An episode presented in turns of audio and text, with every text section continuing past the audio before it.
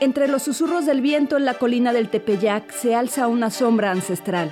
Contemplamos el encuentro entre Tonantzin, la madre de los dioses, y María, la madre de Dios entrelazadas en mitos y conspiraciones que desafían el tiempo mismo, creando un enigma que ha perdurado a lo largo de los siglos. Y en, eh, en, su obra, Sagún escribe, ¿no será acaso esta imagen satánica? La presencia de la Iglesia en Nueva España estuvo acompañada por grandes conflictos internos en el tiempo que se dieron las apariciones guadalupanas. Pero ¿con quién se fue a pelear el franciscano? Con el arzobispo, que además venía de la Inquisición en España, que era abogado, que sabía hacer todos estos tipos de juicios. Nuño de Guzmán se levanta en medio de, de todo mundo y grita, o hablas de otra cosa o te callas. Subió al púlpito y a patadas bajó al fraile. Y las divisiones no dejaron de existir, aunque han pasado casi 500 años de lo que atestiguó Juan Diego. Algunos contrarios a la Virgen de Guadalupe, dice que todo fue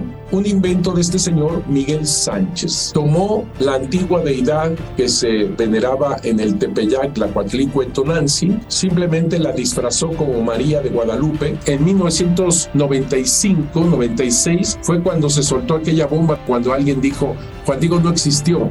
Incluso hoy en día hay gente dentro de la iglesia que defiende distintas versiones de lo que sucedió en el Tepeyac. ¿No estará loco? ¿No será alguien que empieza a hablar diciendo que ve a la Virgen, que eso es muy difícil de creer, y más bien juega en contra? Ese es el problema con Juan Diego.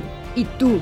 ¿Te atreverías a poner en duda todo lo que sabes al respecto de la Virgen de Guadalupe? Una producción de Juan Diego Network en colaboración con el Instituto Superior de Estudios Guadalupanos. Una investigación realizada por Monseñor Eduardo Chávez, el mayor experto en el suceso guadalupano.